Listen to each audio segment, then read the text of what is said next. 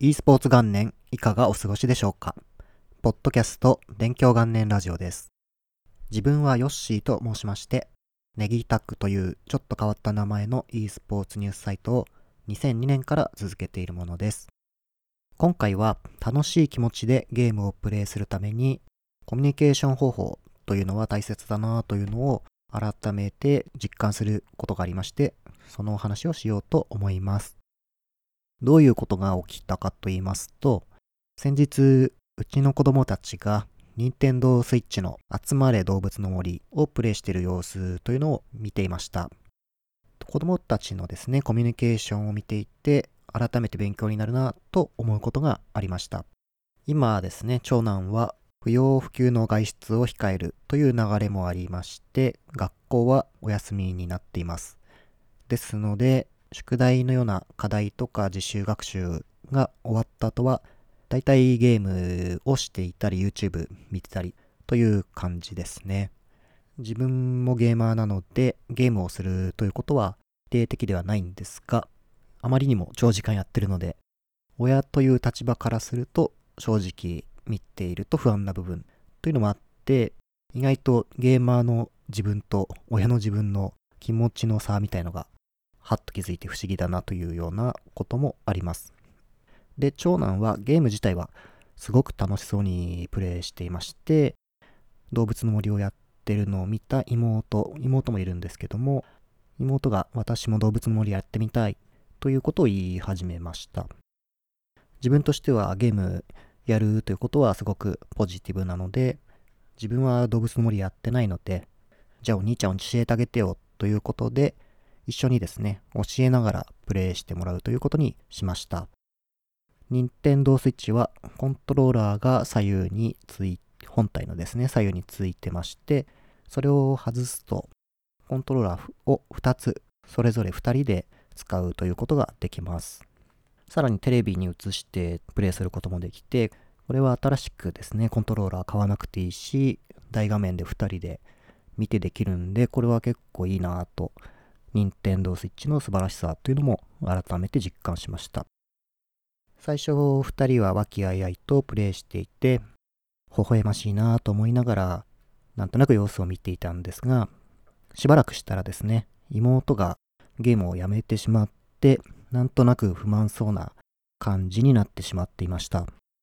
あんなにやってみたいという感じで興味を示していたので、そうなってしまったのが不思議に思いまして、どうしちゃったの？という形で何が起きたか聞いてみました。するとお兄ちゃんが、魚がね、うまく釣れなくて嫌になっちゃったみたいなんだよね、というふうに説明してくれました。その魚がうまく釣れないというのは、どういうことなのかというのを詳しくさらに説明してもらうと、どうもですね、お兄ちゃんが魚釣りの方法を教えながらやっていた時に、あ、そうじゃないとか、向きが違うとか、魚を釣るのが失敗しちゃった時に、ああ、逃げられたとか、ダメ出しするような形といいますか、ちょっとネガティブな教え方になってしまっていまして、妹はそういう風に言われながらプレイしていたら、やはり楽しいとは思えなくなってしまったようで、プレイするのをやめてしまったということでした。もちろんうまくできないのは当然で、初めてやったわけですし、手が小さいんで、コントローラーをちゃんと持てないんで、細かい操作っていうのもおぼつかないので、なかなかうまくいかないという側面もありました。自分としては妹がせっかくゲームに興味を持ってくれたわけなので、ここでゲーム嫌いになってほしくないですし、楽しんでもらいたいなという思いがありました。ですので、じゃあお父さんが応援してやるから、もう一回やってみようよという形で、娘ですね、を誘って、もう一回、今度は3人でですね、やることにしました。お兄ちゃんにはその前に、教え方をね、あの、そうじゃないとか違うじゃなくて、こっちを向くと釣りやすいよとか、惜しいみたいな、いや、違うとか、そうじゃないじゃなくて、惜しいみたいな感じで、応援するような感じでアドバイスしてあげてということをまず言っておきました。そして3人で集まれ動物の森やるようにしたんですが、そこからですね、僕も子供たちの隣に座ってゲームを一緒に見て楽しむということを始めました。で、さらに僕は見てるだけではなくて昔試合 e スポーツで試合をやっていた時のようにうまいとかいけるとかいいんじゃないみたいな形で妹が何をやってもこう前向きになってもらえるような盛り立てですね声出しの役をずっとやってましたでしばらくするとようやくですねついに魚が釣れてその時にはもうナイスとかやったーみたいな感じでさらにそこからねハイタッチして 妹に喜んでもらうを繰り返してこれで随分ですね前向きにゲームに取り組むような気持ちにまたなってもらいました。翌日にはですねそれを見ていたお兄ちゃんも僕がやっていたことを真似して同じように妹を応援しながら動物の森をやるということをしてくれるようになっていました。やはり見ていてあこういう風にやると妹が喜んでくれるんだっていうのが分かってくれたみたいでそれを真似て前向きな気持ちでプレイしてもらえるようにっていうのをその後特に言ったわけではないんですが自分で考えてそういう風にしてくれてあこれもちょっと成長で嬉しいなという感じがしました。というですね体験からやはりゲームっていうのは楽しくやるっていうのが大前提で初心者へどういう教え方をするかダメ出しみたいな形ではなくってやはり楽しんであもっとやってみたいなっていう感じで思ってもらえるようにプレイしてもらうというのが大切ということを改めて実感しました。でこの一緒にプレイしてる人を嫌な気持ちにさせてしまうというのは e スポーツにおいてもご法度とされています。これは実際にリーグオブレジェンズというゲームでは公式な調査レポートが出ていまして結構前ですけどね数年前くらいですけれども通常リーグオブレジェンズをプレイすると大体平均の勝率って54%くらいという統計が当時出ていたそうです。しかしですね、味方5人でやるゲームなんですが、その中に3人、あの、怒ってしまったりとか、チームメイトのミスを指摘するような仲間が3人いると、そのチームの勝率というのが54%平均なものが46%に落ち込んでしまうという公式な調査データが出ていたと報告されています。実際やってるとですね、ゲーム中にチームメイトがミスして、あーっていうなんか言いたくなる気持ちっていうのは分かったりもするんですが、そのミスを指摘したり、怒った態度でそのチームメイトに接するということをしてると、自分としてはストレス発散になりますが、相手はいい気持ちがしませんし、なんだよっていう気持ちになって、こんなやつに協力したくないなみたいな気持ちに実際なってしまいますね。するとさっき言ったようにチームの勝率っていうのがこうガクンと減ってしまうわけで、さらにプレーで何か不満に思っていただけでなく、試合にも負けてしまって、さらに嫌な思いをするという悪循環が発生してしまいます。このミスの指摘ということについては、カウンターストライクシリーズのレジェンドののっぽさんという方がいらっしゃるんですが、いろいろなアドバイスをされてる中で、試合中にミスの指摘をするというのは絶対にやってはいけないということをおっしゃっていました。これは先ほども言ってる通り、チームの士気というものに大きな影響を与えてしまいますので、ミスの指摘をすること自体は悪くないのですが、それは試合が終わった後に反省会という形で前向きな方法で対処するのが良いとアドバイスされていました。やはりミスの指摘ってどうしても責めるような形になってしまうと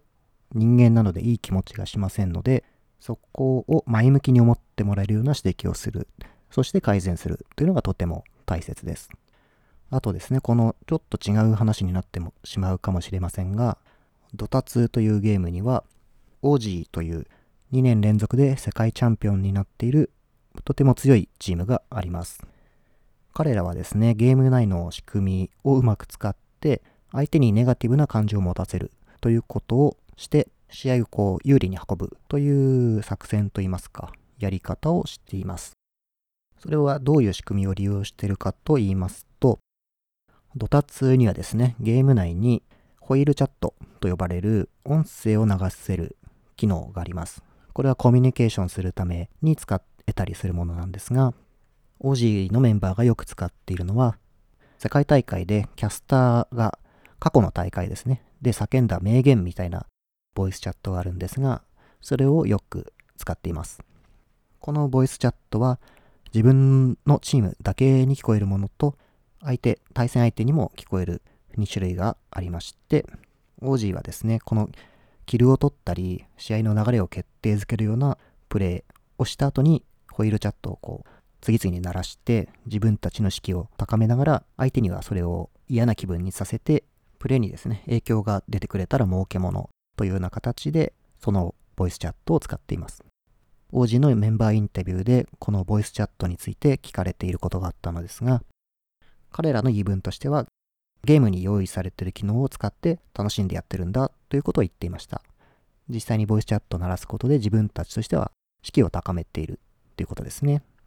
ですがその一方で全体チャットのホイールチャットを使うと相手には聞こえてしまいますので、キルを取られた後にボイスチャットだと煽られてるような感じで嫌な気持ちになるのでプレイに影響が出てしまうと。OG のこのホイールチャットの戦略というのは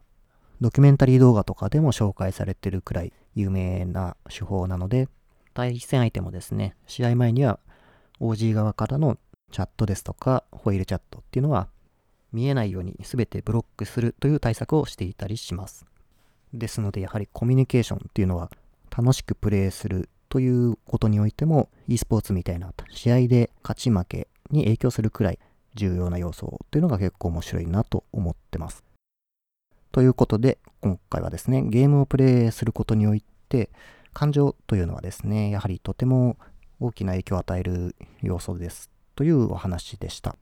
楽しくゲームをプレイするためには、その過程においてはポジティブなコミュニケーションというのが絶対に必要というのがですね、今回子供たちのゲームをする様子を見ていって、改めてそれが大切だなということを学ぶことができました。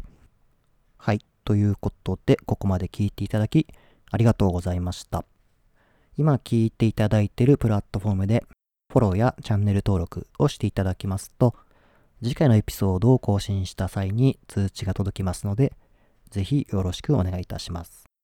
今はですね、だいたい毎週金曜日くらいを目安に週1回更新できるように展開しております。